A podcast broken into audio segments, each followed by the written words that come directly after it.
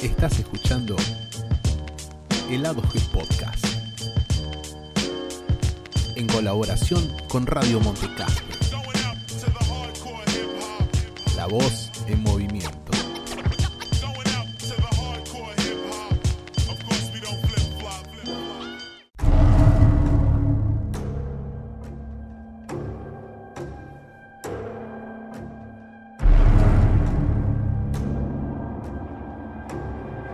Hola, hola, bienvenidos a un nuevo episodio de Helado G Podcast. Nuevamente aquí Gastón Navarro presentando el show de Helado G en Spotify y todas las plataformas en donde nos pueden encontrar. Hoy vamos a hablar en este episodio de la nueva película de Guy Ritchie. Como de costumbre no voy a estar solo, por suerte para ustedes y para todos nosotros.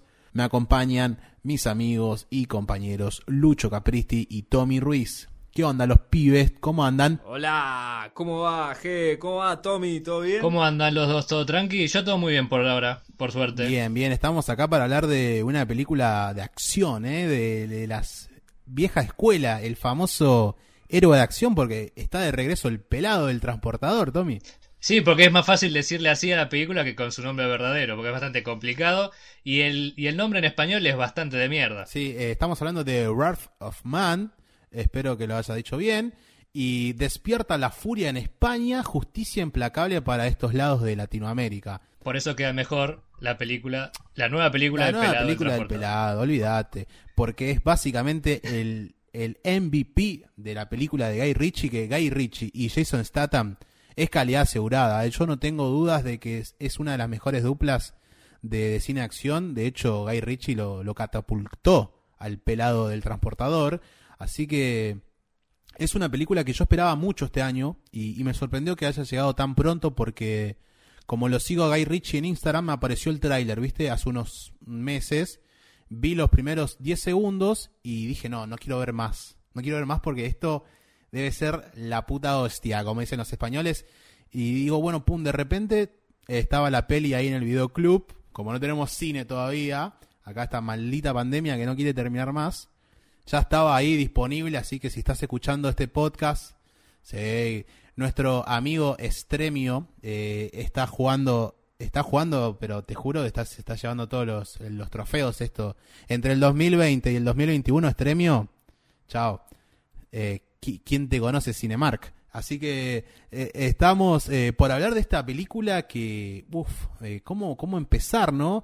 Que Guy Ritchie justo fue uno de los primeros podcasts que hicimos el año pasado, Tommy, no sé si te acordás de The Gentleman, la película de los caballeros que fue una de las mejores que tuvo el 2020. Y ni lento ni perezoso, pum, al siguiente año otra película de Guy Ritchie que es una remake, ¿no? Sí, es una remake de una película francesa del 2004 que voy a, voy a improvisar mi mejor francés y A voy ver, a a decir ver. el nombre en el mismo idioma, ¿eh? Le Conveyor. Muy bien. Un, francés de mierda, pero que en inglés se llama The Cash Truck, o sea, el camión del dinero, que es un poco de lo que va la peli.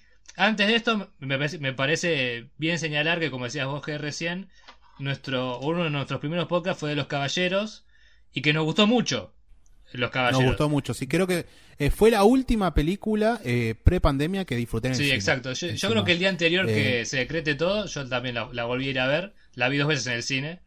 Este, muy Yo no la Lo vi, que quería- loco, paren un en el- poco, basta. No, bajate y anda a verla. Eh, Viajo, viajo Ah, para ah. atrás. lo que quería señalar con esto es que después de la del fracaso estrepitoso que tuvo Richie con Aladdin, con la remake, o por lo menos que a mí me pareció un desastre, no sé a ustedes qué Ojo, tal. pará. Pará, fracaso eh, para vos eh, o para la crítica, porque Disney ya está preparando la, la Claro, bueno, aquí problema- ya- problema de ya Disney. rompió. Yo, yo digo, en, No, en lo que se generó en general, o sea, me parece que fue como un paso atrás en su carrera por lo que, por lo que él era como director antes de Aladdin. Cuestión Sí. que, bueno, como decían antes, vuelve un poco a sus propias raíces de todo lo que hizo con, con Statham, por ejemplo, de, de Lock, Stock and Two, Smoking Barrel, que es la primera que él hizo con, con el pelado. Y es como un, un mundo que le sienta perfecto. Yo no sé qué le picó que cerró con el ratón, hijo de puta de Mickey, que tuvo que ir a hacer una remake de Aladdin. Pero este es, No, yo creo que, que hay dos Guy Ritchie. Está el Guy Ritchie de, de Snatch, de Rock and Rolla, el, el clásico, el cine europeo, el que un poco se repite con esto, y después está el Guy Ritchie que tiene que pagar las expensas, el que te hace Aladdin, el que te hace las pelis de Sherlock Holmes, el que te hizo esa malísima, el Rey Arturo. Pero bueno, después te tira esta peli que estamos hablando ahora y a mí me sorprende y, me lo hace amarlo, porque yo lo amo a él. Es un director de, de autor también, de que tanto estamos hablando de, de tener su sello. Y Guy Ritchie es uno que cuando labura y hace algo bueno, se nota y se disfruta. Sí, eso sin duda. O sea, que es un autor, no caben dudas. Eh, yo hace poco pude ver la que me faltaba de él, que era la gente de Cipoll, este, que está con el, está con el caníbal Army Hammer y con Henry Cavill. Y la verdad que me gustó muchísimo para una historia que no conocía y, y para una trama que, digamos, es espías, agentes secretos y, bueno, no es mucha diferencia con otras, pero que está muy bien. O sea, y es como que me da bronca ver haber tenido bofes en el medio, ¿sabes? Porque es un tipo que tiene un estilo muy marcado y que en general me gusta mucho su obra. Sí, esta película, eh, ¿de qué va? La película está eh, full, full, full eh, actores masculinos. Hay muy poca presencia, casi nula, de, mujeres, así que es una película full macho. No creo que a las pibas le guste mucho, porque viste que las pibas no disfrutan mucho de pelis, pero si sos el, el que disfruta de las pelis de acción, de las clásicas de los 80, 90, creo que te va a gustar mucho porque es una peli que, como dijimos, está el pelado Jason Statham ahí arriba de todo, pero hay tipos muy duros también eh, que rodean al cast de una película que arranca con una escena de plano secuencia y de a poco eh, va desarmando ese rompecabezas y está dividida por capítulos la película.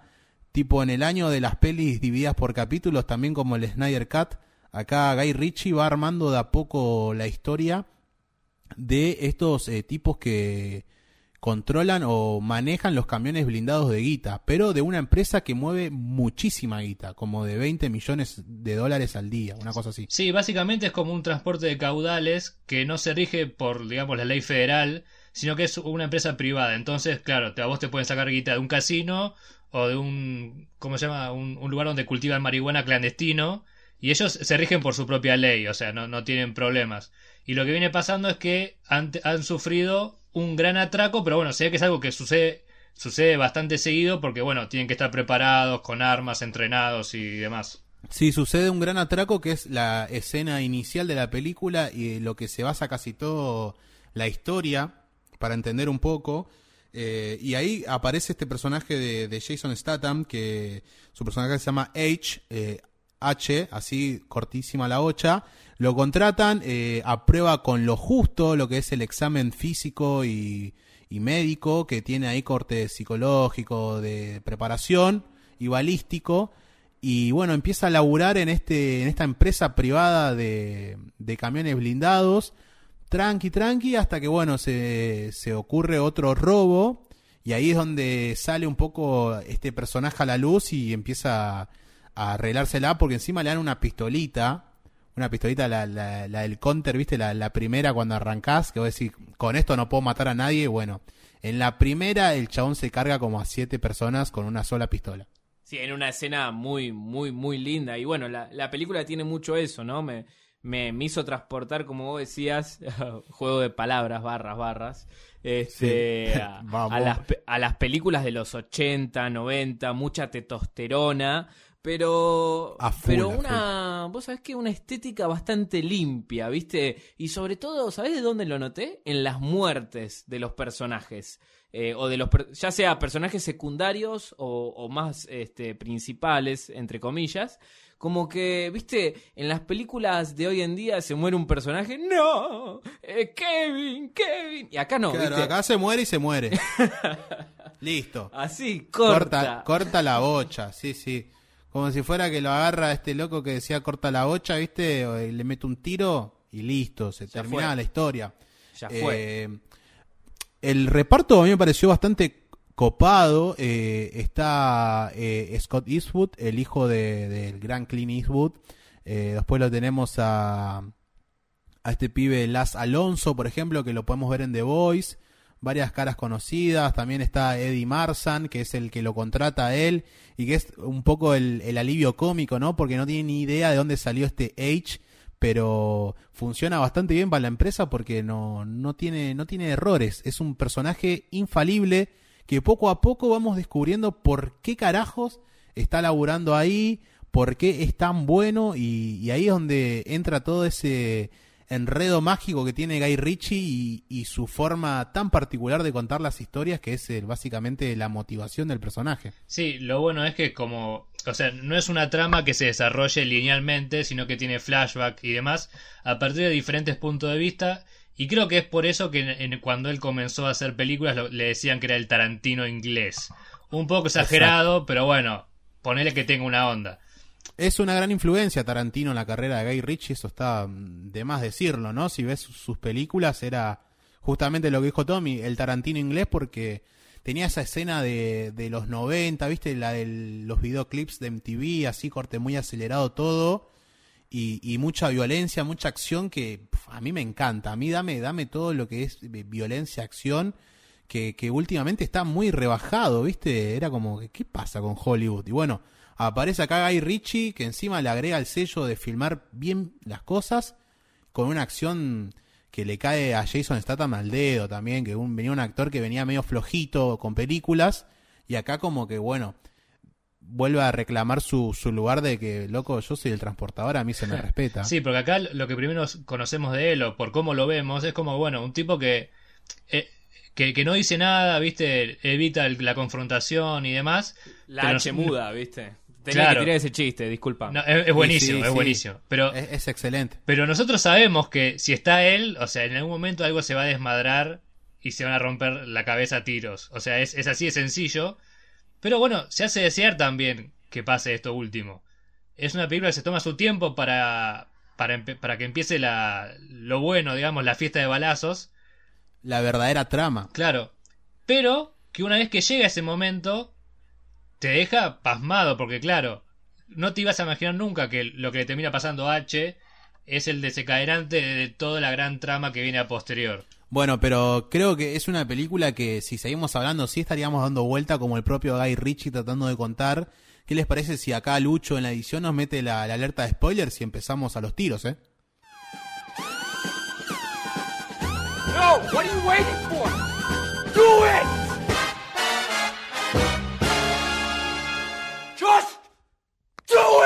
Bueno, seguimos acá hablando de la nueva peli Guy Ritchie y como les dije hace unos segundos vamos a hablar con spoilers, así que si no escuchaste la alerta y si no viste la película, lo mejor que puedes hacer es ir a ver la película y después seguir escuchándote podcast. Pero vamos a hablar de la verdadera historia que, que oculta este personaje de Jason Statham, eh, la H muda, que, está ahí en una cruzada para, para arruinar al que, al que mató a su hijo, nada más ni nada menos. Impresionante, yo me quedé, te juro, me quedé como sorpre sorprendidísimo de todo lo que estaba pasando cuando lo revelan. O sea, no...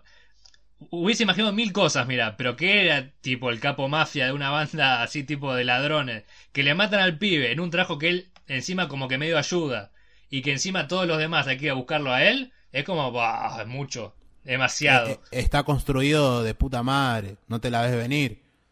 Por, creo, creo que casi nadie vio la película francesa del 2004, o sea que cae esta peli con total desconocimiento de casi todos. Está muy bien dirigida y para mí se arriesga. Yo quiero saber qué opinan ustedes sobre, bueno, esto, en, en la estructura de la narrativa, cómo construye con tiempo el escenario y las motivaciones de todos los personajes que podemos ir viendo, ¿no? En este punto de partida después de esa escena secuencia de, en el blindado, donde se nos muestran dos historias que se toman 30 minutos más o menos y que después este culmina en una acción muy rápida, muy ahí muy a los pedos, sí, ¿viste? Totalmente. Eh, ¿Qué les pareció a ustedes? Eh, antes que nada, eh, explicarles que la película arranca eh, con ese plano secuencia que dijimos, pero que casi no se puede ver nada, simplemente se ve lo que es la visión de adentro del blindado y vemos ese robo que termina con un par de, de víctimas eh, fatales, en lo que se dice el daño colateral.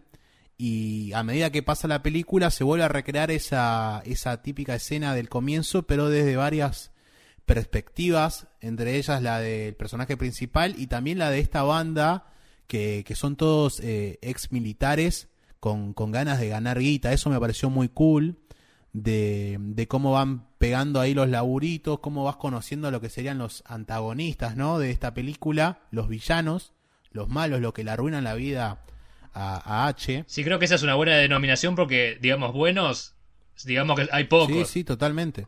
Porque además tampoco no se entiende mucho, yo creo que el personaje de, de Jason es jodido, es un chabón que está en algo turbio porque es el típico gangster que, que va y te arruina todo. De hecho, el, el acontecimiento de la muerte de su hijo desencadena una serie de que ahí me parece que la película se pone muy oscura, no, no jode con nada y, va en búsqueda de quién mató a mi hijo, que para los gángsters, viste, es como lo peor, eh, o al hijo, o- sí, y, y viste, es como que listo, vos me matás a mi hijo y yo hasta que no te, te arruino no, no descanso y no me importa si en el medio prendo fuego a la ciudad. Sí, esa es una clara diferencia con Los Caballeros, por ejemplo, que era un poco más lúdica en ese sentido, se permitía jugar un poquito más con, con el humor inglés y con los humores de los personajes. Esta es bastante más pesadita, más, más, más oscura incluso también. Sí, eh, de hecho la descripción de la película la, la pone acción barra suspenso.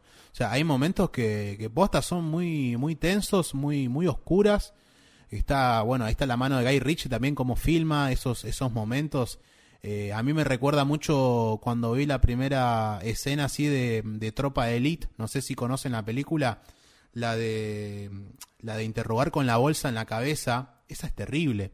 Cuando te, te, te meten en una bolsa y te empiezan a cagar a trompadas y ves como la persona se asfixia. Que eso no es CGI, ¿eh? Hay un chabón que está sufriendo de verdad ahí, ¿eh? Sí, a ver, es muy gráfico por momentos y es verdad, como decía Lucho antes, que también es bastante limpia, porque podría tener tranquilamente mucha más sangre desparramada, aunque en un momento se ve un seso o un cerebro, pero es como que tranquilamente podría ser un poco más, eh, más sangrienta, si querés. Pero sí, a ver, tiene todos sus... Tiene todos los elementos de, un- de inglés filmando una película de acción, me, parece, me parece. Y a lo que iba Lucho en cuanto a los, a los desarrollos de los personajes, eh, esto que se toma una hora, casi una hora, incluso un poquito menos capaz, eh, para desarrollar la trama general. Me gustó mucho cuando muestran el punto de vista de H, pero me gustó un poco menos cuando muestran el punto de vista de los de los otros, de los que le matan al hijo. Como que era un poco largo, un poco pesado. No sé qué tal ustedes. Eh, no sé, Lucho, ¿vos qué querés decir? Yo dije que a mí me gustó, me gustó bastante lo que es el- la presentación de los villanos y, y de cómo se va armando la bandita. Además me, me cabió mucho de que sean todos eh, militares, lo cual uno lo imagina que el confrontamiento final va, va a ser difícil de para, para el protagonista, ¿no? De, de- hacerse cargo de vengar la muerte de su hijo. Claro.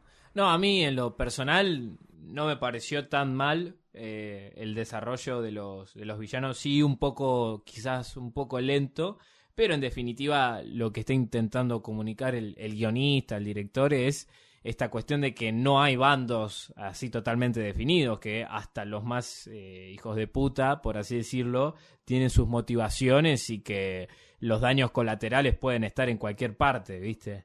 Y, y bueno, nada, en un mundo violento es muy difícil salir aireado, ¿viste? Y que todo sea color de rosa en tu plan, en tu plan, en tu familia, en, en- todo. Entonces es un mensaje muy simple que se ha visto mil veces, pero que Guy Ritchie le da eh, ese toque de él, eh, haciendo también mucho tributo a estos héroes de acción que, que vimos siempre. Sí, ¿no? como lo dijimos, viste, hay una sola persona o dos de un femenino, como diría Becasese, cuando le dijo a, a More Beltrán, ahí tienen un femenino en el plantel, dice, eh, hay uno o dos femeninos en el, en el reparto, o sea, es increíble que, que sucedan estas cosas, pero bueno, sale bien parada la película porque tampoco da muchas vueltas, es la historia de un tipo que está queriendo ir a matar a los que mataron al hijo. Y en el medio, bueno, suceden todas esas acciones violentas, un par de robos. Y me gustó mucho el papel de, de Jackson, el que sería la, la mente de, de la banda de los militares, que está como ahí bastante, bastante calculador, como que está todo que no se les puede escapar. Como que la típica, viste, que están los ladrones, están los chorros, todo bien, pero los militares que vuelven de la guerra y empiezan a, querer ganarse la guita porque debe ser que vuelven de servir al país, ¿no? De matar por, por la bandera y que no te dan un peso. Es como que no tienen ni la pensión, nada, y ellos se sienten como... Primero necesitan eso de, de volver a cagarse a tiros, ¿no? Porque debe ser que en la guerra te, te, te volvés un poco adicto a la acción, un poco... Eso es lo que muestra eh, en esa banda y también es como, bueno, tenemos que, que hacer la nuestra porque ya hicimos todos y seguimos yendo a laburar a la oficina o lo que sea. Sí, yo creo que no son es- un poco no de las problemáticas que trata, por ejemplo, películas como Rambo 1 y Apocalipsis Now, ¿no? Esta cosa de las secuelas de la guerra en uno y el poco reconocimiento desde la parte estatal en la retribución en el bolsillo del soldado, digamos. Un poco de eso creo que les pasa a estos soldados. Y ah, yo, o sea, me sorprendió para bien cuando en, todo este problema hay como un gran conspirador, digamos, que no sabemos quién es. Pero cuando se, cuando se descubre quién es, yo me cagué, yo me caí de culo porque creo que una escena anterior o dos, cuando hacen el primer robo a un auto, a un camión blindado que no era donde trabajaba H, yo creí ver a este Dave que trabajaba con él. Entonces dije, bueno, ya está, es el hijo de puta este de Dave que encima es un, es un careta, es un boludo, que después no puede disparar, ¿viste? Y Sí, después cuando se descubre que es eh, Bala, Bullet, eh, no me acuerdo el nombre ahora, chabón, o sea, me quedé Sí, como sí. paralizado totalmente. Y eso que es, eh, o sea, y tampoco es una Claro. revelación, digo, que te cambie la vida, pero venía tan compenetrado que digo, no puede ser, loco, no hay uno bueno en este mundo. Y pero, viste que cuando empieza él a revelarse, eh, uno eh, dice, y sí, tiene todo sentido porque era como un grupo de militares, estaban todos bien, bien parados físicamente, como dijo Lucho, hay una banda de testosterona esta película, y, y Bullet eh, daba en el perfil de, de que era esa, esa mente ahí desde adentro, el, el inside job, como se dice, y, y bueno, se dan cuenta de que este H, ellos no saben de que mataron al hijo de él, sino que tiene la data de Bullet de que este tipo eh, es mata y mata, o sea, no no pueden dejarlo libre, así que bueno, en ese último mega atraco que van a este grupo militar a, a la base de los blindados en el Black Friday. eh, Eso lo- es buenísimo también, o sea, si te pones a pensar es, es terrible pero buenísimo. Sí, sí, que todo pase en el Black Friday es como, bueno, es demasiado. Es buenísimo, posta. Porque Y eran ahí- algo así como 100 180 palos de dólares, algo así. sí, era como si lo ro- Lindo, lindo. Si robaban eso, listo, decía el chabón, ya no laburamos más. to- Y no, ¿qué vas a hacer? Pero, viste, ellos ya sabían que, que no iban a volver todos. Y de hecho, me gustó, me hizo acordar mucho también a la peli de, de Scorsese, El Infiltrado, ¿es, no? La que se terminan matando todos a lo último. Como que se terminan cagando Sí, entre ellos. sí. E- Eso también me gustó mucho, que tiene la peli, que, que lo sacan ahí medio victorioso al personaje de, de Scott Eastwood, que también es el culpable de, de que suceda todo esto, ¿no? Porque el grupo, hasta que el chabón flashea y, y mata al hijo de H, eh, era un grupo infalible, le salía Claro, todo porque- bien. Porque la única pata floja de la mesa de estos atracadores, digamos, o, o ladrones, poner, no sé si sea atracadores, pero bueno, que venga la RAE que me corrija. Y que el- la única pata floja de ellos es, eh, es él, porque nadie quería matar a nadie en ese trabajo que, que salió antes. Claro, porque están tan bien preparados ellos tácticamente, eh, no pueden fallar. O sea, tienen, tienen equipamiento militar como es una bomba flasheadora, la, la que tiran ahí en el blindado y lo aturden a los del camión, van, pum, sacan la guita y listo. Pero bueno, eh, eh, siempre está el, el que la caga, ¿viste? Y ese sería Sí, siempre está el, el el atolondrado. taradito, el que, bueno, me chupa un huevo, mato. Y bueno, eh, ese es el personaje de, de Scott Eastwood que, que me gustó como al final se iban limpiando de a uno, ¿no? Era como quien se quedaba con toda la guita. Sí, a mí, a mí, a mí me gustó mucho, pero también me sonó como muy, como muy, muy simple. O sea, y, y y- se hizo todo un trabajo de, de establecer bandos, si querés, o de establecer eh, emociones o ese tipo de cosas en cada uno de los personajes. Y es como que al final, que, o sea, no queda nadie en ningún lado. O sea, se, se matan entre todos. Que está bien, o sea, es, es una película de acción que nadie te va a recriminar nada. Tal cual. Tal- Pero, eh, me, pero me sonó muy fácil para la complejidad que en, en la mitad se pudo ver. Claro, que vos pensás que, que podía haber sido más redondito. Un, un poco entonces. creo que sí. O sea, por eso a, a mí me gustó más todavía eh, Los Caballeros, porque esa sí jugaba de verdad a redoblar la apuesta todo el tiempo. Acá como que se la, se la jugó de entrada, le salió muy bien. Se la jugó en el medio, le salió espectacular. Y como que al final dijo, bueno, Y, y no Claro. definió. No definió. claro, eh, Cerra- cerremos. Claro, hizo la del Logro Fabiani claro, sí. contra. Central. Igual, Exacto. Eh, la, la- la hizo excelente y después la tira un bueno, poco aún afuera. así, digamos, eso es, me parece que tuvo un, un buen final para lo que se propuso, pero bueno, ca- cada uno puede pedir más o menos dependiendo de los gustos. Tampoco. Sí, de- de hecho, es como decís vos, Tommy, al principio y al medio era como, uf, qué peliculón. Y bueno, ya lo último con ese robo al, a la central en Black Friday era como, bueno, que se termine medio rápido todo, ¿no? Porque ya también el personaje de, de H era como, ¿cuánto más va a aguantar este tipo, no? Ya venía... Claro, porque encima de eso, o sea, recibe balazos todo el tiempo, Sí. ¿viste? Era- Sin armadura, sin nada. Y vos decís, en una película donde, donde todos se dan a la cabeza, él no recibe nunca la cabeza, entonces como...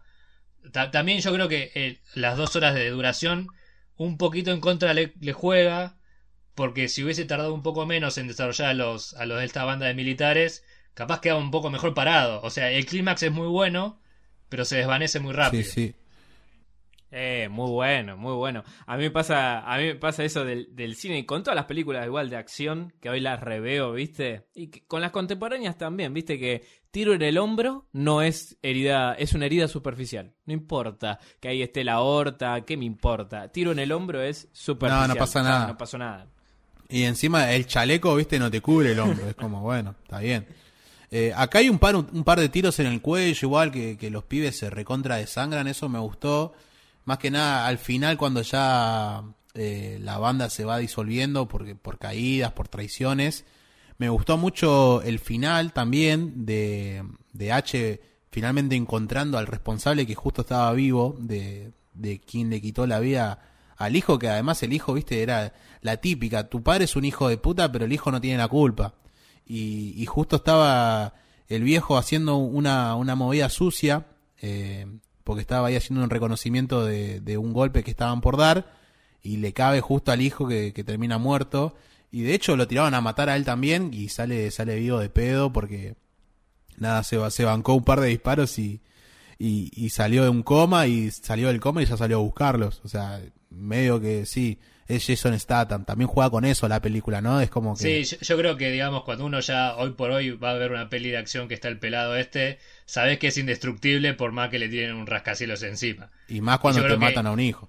Claro, y es parte del como ese contrato, viste, tácito que uno firma con, con la película, y es como que, bueno, está bien. Ya está, puede, de hecho- puede pasar. E- El póster, la portada de este podcast es, es él, ¿viste? No, no es el, el típico póster de Marvel que, que están todos y podría estar todos los protagonistas, no, es- está él y listo. Vos sabés que él va a ser el tipo, eh, el MVP de la peli, así que el final me pareció que, que termina perfecto porque tiene eso de que, bueno, le quitaste, tiene la autopsia, viste que hace hincapié en dame la autopsia de cómo mataron a mi hijo. Y, y, y lo termina matando con los mismos disparos, me parece increíble. Sí, yo- a ver, e- esos detalles que tiene a lo largo de toda la película me son espectaculares. Eh, esto que sí vos de los órganos me pareció un, un- último gran guiño, digamos, eh, como para decir, señores Guy Ritchie, acá tenés, no sé, 200 palos para tu próxima película, le dijo Miramax. Entonces como que ya está, ¿viste? Sí, sí. Y además, viste, termina, lo mató y listo, terminó Y la se va, película. sí. Terminó la película. Está perfecto, era como... La, la película es eso, era buscar justicia eh, por mano propia. de una manera muy violenta, pero bueno, implacable. Y lo- a mí lo, lo que Sí, me gusta obvio, también obvio. es que, o sea, tranquilamente podría, podría tener una secuela esta, esta película. No creo que la tenga, pero sí me gusta mucho saber que los guionistas son los mismos que vienen trabajando con Guy Ritchie hace un tiempo y que son los que van a trabajar con él en las próximas películas que va a hacer. Entonces es como que se va armando un equipo Guy Ritchisiano que, o sea, tiene como una vara de calidad bastante alta en, en este momento. O sea, viene con dos películas que son muy buenas las Muy dos. buenas las dos, tal cual. Y de hecho, que ha- hayamos hecho dos podcasts de, de Guy Ritchie en menos de un año, habla muy bien de él como cineasta, porque creo que de Aladdin no, no le haríamos el podcast. Y yo no, ustedes creo que les gustó, así que no sé. No, a mí me gustó porque Ah, está Will Si Smith. quieren se juntan y A mí hacen no su podcast de Aladdin. A mí no me gustó, yo dije que fue taquillera nada más. Yo ni la vi a la de Aladdin, ni me llamó la atención. No, no, yo banco, banco porque, qué sé yo, Will Smith, eh, eh, un amigo eh, como el genio no, no vas a encontrar. Pero, Claro. Bueno, eh, a, a- a mí la de Guy Ritchie que sí me gustó, que bueno, Revolver me gustó y esta película me hace acordar mucho también a Antes que el diablo sepa que estás muerto, un título bastante largo, sí, ya sé, pero la recomiendo muchísimo. Si les gustó esta película, la otra es, es una bomba, así que me, me- tal vez hubo un tributito ahí. y bueno, eh, un shout out también para, para Post Malone ahí que, que debutó en el cine. Eh, al principio lo, lo, hacen recagar, pero bueno, estuvo un par de minutos en, en el cine, lo banco a Post Tuvo su momento y encima lo liquidó Statham, no es que lo liquidó, viste, un cuatro de copas. Eso está bueno. Olvidate, o, una bala, viste, olvidate. en una balacera, o sea, lo, lo, lo, liquidó de verdad. Yo sabía que no, no sabía ni quién era Post Malone, o sea, mirá mi nivel musical, pero cuando entré a, a los comentarios en Letterboxd y demás que decían que estaba él, dije, bueno, epa, a ver. Y bueno, sí, era él. Recomendable Post Malone también, Tommy, ya sumalo ahí al Spotify un par de temitas, después te paso. Bueno, bueno. Estoy bastante escuchando bastante música muy similar, así que lo agrego. Y bueno, a ver, está más que nada, más que, más que obvio, perdón, decir que hay que ver toda la filmografía de Guy Ritchie, ¿no? Olvidate. Desde los principios. Incluso yo diría que es recomendable verla desde, o sea, en orden cronológico. Porque Sí, es un claro. tipo que se ha, se ha reinventado a un estilo que parecía muy, que podía volar muy poco, digamos. Y él supo saber dónde meter la mano y echar el ojo, en qué potenciar y en qué darle un poco menos de bola. Y bueno, sí, hoy Guy Ritchie en 2021 es un director de, de que eh, al menos para la oreja, ¿viste? Como vos decís, eh, la nueva película de Guy Ritchie. O sea, ya tiene su nombre ganado, Sí. bien, bien merecido. Y de última, poner, capaz que no te salte el nombre, porque bueno, puede pasar que alguien no sepa quiénes son las películas, pero si vos decís el director de, por ejemplo, Snatch, que Snatch es una película que vio casi todo el mundo, es como, bueno, le doy una oportunidad. Sí, tal cual, tal cual. No, yo banqué mucho esta película y también este podcast, así que les agradezco mucho que vengan a, a apoyar esta causa. Les dije, loco, acá está la tarea, vean esta peli que grabamos y lo Literalmente hicieron. fue así. Así Literalmente. que, nada, eh, muchas gracias y esperemos que la próxima de Guy Ritchie esté en este nivel o más alto. Para mí sí, claramente. tiene que ser mejor. Tiene que ser Mejor, mejor. Sin duda. Usted puede, Guy, usted puede. Así que bueno, nos encontraremos en la próxima cuando una película o una serie nos guste y, y- y tenga para hablarse en el lado G Podcast y sigan cuidándose y toda esa zaraza que ya saben. Nos vemos en la próxima. Chao, chao.